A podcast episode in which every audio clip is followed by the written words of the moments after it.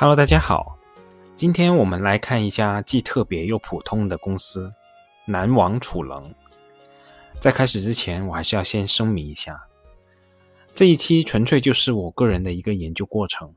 完全不代表投资的方向。可能只是在某些方面，这家公司吸引了我的注意，我就下点功夫研究一下，学习一下。而这个过程跟我前面说到的拓宽研究范围的思路是一脉相承的。正因为我认识到这个方式的问题所在，所以我需要拓展这个范围，研究更多的公司。而这家蓝王储能可以说就是某些方面吸引到我的公司。当时我无意中看到这样一家公司。我还以为是一家新上市的公司，竟然新上市了一家主业是储能的公司。稍微翻了一下资料，才明白原来是老公司了——文山电力，一家在这个市场里面算是有一定历史的公司了。文山电力上市于二零零四年，公司原来的业务就是负责文山州的五个市县的直供电服务，负责文山州内广南县的趸售电业务。开展对广西电网白色供电局、广西德保县和那坡县的趸售电服务。此外，还有一块业务就是经营着约十一万千瓦的小水电发电业务。如果一直维持着这些业务，我想我也不会对这家公司产生一丝一毫的兴趣。那在二零二二年八月二十六号，公司的重大资产置换获得了中国证监会的批复。自出我们前面提到的文山州相关供电的趸售电业务，自入南方电网调峰调频发电有限公司，自入的资产与自出资产的交易价格差额合计达到一百三十五点八六亿，而这部分差额就是要发行股份呐，发行股份的价格约为六点五亿元每股，而相应配套募集资金非公开发行的价格是十二点六九元每股。而这个重组计划在十二个月内完成。而在二零二二年九月，文山电力的简称正式变更为南王储能。关于自入自出资产的价格等等这些问题，我们这里就不多做讨论。一般国资重组的评估价格都是相对公允的。我们还是重点关注一下重组以后南方储能的业务。南方电网调峰调频发电有限公司成立于二零零六年。二零一七年，由南网的调峰调频分公司改制成有限公司。那在这里，我们可以再简单介绍一下，到底什么是调峰调频。我们平常所用的电力这种二次能源，一般是发多少用多少的，但是不同的时间段用电负荷可能波动会非常大。比如说，白天会比晚上的用电量大。夏季和冬季会比春秋两季消耗量大，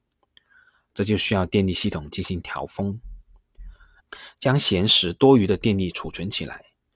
需要用的高峰期再发出来。而我们后面说到的抽水蓄能电站就是起到这样一个作用。而所谓的调频，其实是涉及电这种能源的质量问题。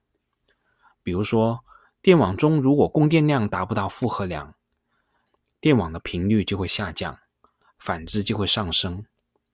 而我们国内电网的标准额定频率是五十赫兹，但在我们实际生产生活中，电器是非常复杂多样的，大功率设备的启动这些都会影响电网的频率，这就需要通过调频来提升电能质量。那在这里，其实我们还可以说句题外话，我们以前提到的格力泰的钛酸锂电池。其实非常适用于调频中使用的。好了，我们闲话不多说，我们回到南网调峰调频这家公司。这家公司主要负责南方电网区域内的调峰调频工作。它旗下有以下的这些资产，包括天生桥二级电站、广州抽水蓄能电站、惠州抽水蓄能电站、清远抽水蓄能电站、深圳抽水蓄能电站。海南琼中抽水蓄能电站、梅州五华抽水蓄能电站、阳江抽水蓄能电站以及广东调频储能公司，而这家公司主要就负责用化学能储能了，也就是说我们的储能电池。那在这其中，最赚钱的就是天生桥二级电站、广州抽水蓄能电站和惠州抽水蓄能电站三家，其他的几家其实目前还不成气候。但从长远来说，我个人认为这些电站的价值将会逐渐体现。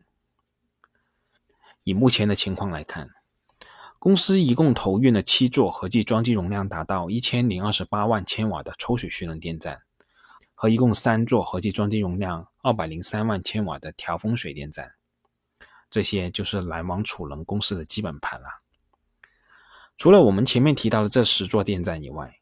公司目前正在规划和建设中的抽水蓄能电站一共有十六座，主要包括肇庆、清远、茂名、江门、南宁、桂林、柳州等地的抽水蓄能电站。合计装机容量将会达到一千八百六十万千瓦，最晚的预计投产时间要达到二零三一年，而最近的预计投产时间也要到达二零二五年。那么这些电站到底会给我们怎么样一个收益呢？一个电站一旦建成以后，这座电站的营收在有限时间段内基本上就固定了，变量只剩下电价了。但在电价这一端，目前确实存在比较大的不确定性。为什么我们说电价会存在不确定性呢？说到这里，我们得说一说两步制电价机制。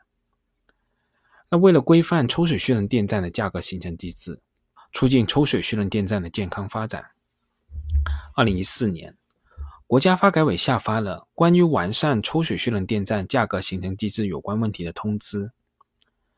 这个通知明确，在电力市场形成之前，抽水蓄能电站实行两步制电价。二零二一年，国家发改委下发关于进一步完善抽水蓄能价格形成机制的意见，对抽水蓄能电站两步制价格形成机制以及回收渠道进一步完善和部署。根据这个六三三号文的规定，已经投运的抽水蓄能电站。将于二零二三年起按照新规定的电价机制执行。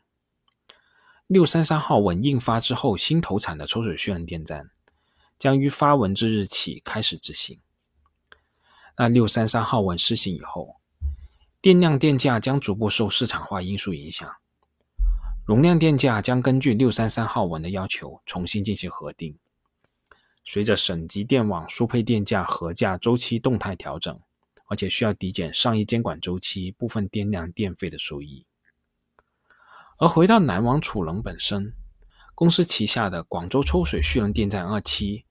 惠州抽水蓄能电站将由单一容量电价变更为两步制电价的模式。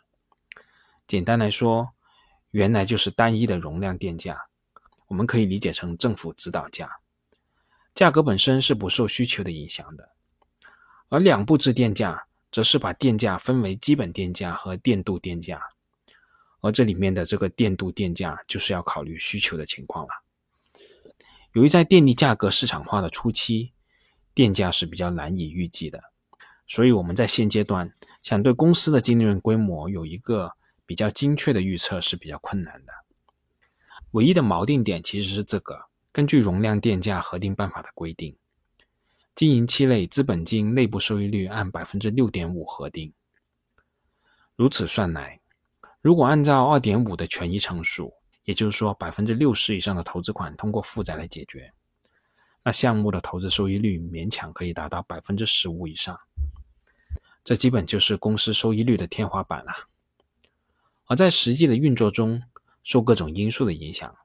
公司想每年都达到这个收益率的可能性可能并不太高。说到这里，我们就可以很明显的看到，这就是一家如假包换的公用事业类公司。公司的收益率肯定是有保障的，但收益率的上限是受政策压制着的。而我在网络上还看到另一种声音，这些朋友认为，随着抽水蓄能电站建设的越多，最终的结果可能会是价格一地鸡毛。对于这个说法，我个人是不太认同的。大哥，你们真以为随随便便就可以投资建设一座抽水蓄能电站吗？即使你真的想修，那也得有相应的自然环境适合修建这个电站啊。在环保政策越来越严格的今天，真的可能发展到一地鸡毛那个程度吗？这种储能的增量供给，真的与风光电这些新能源的迅猛增长相匹配吗？而且以公司背靠南方电网这个先天优势来说，在南方电网经营的区域内，真的有其他公司可以与公司相比吗？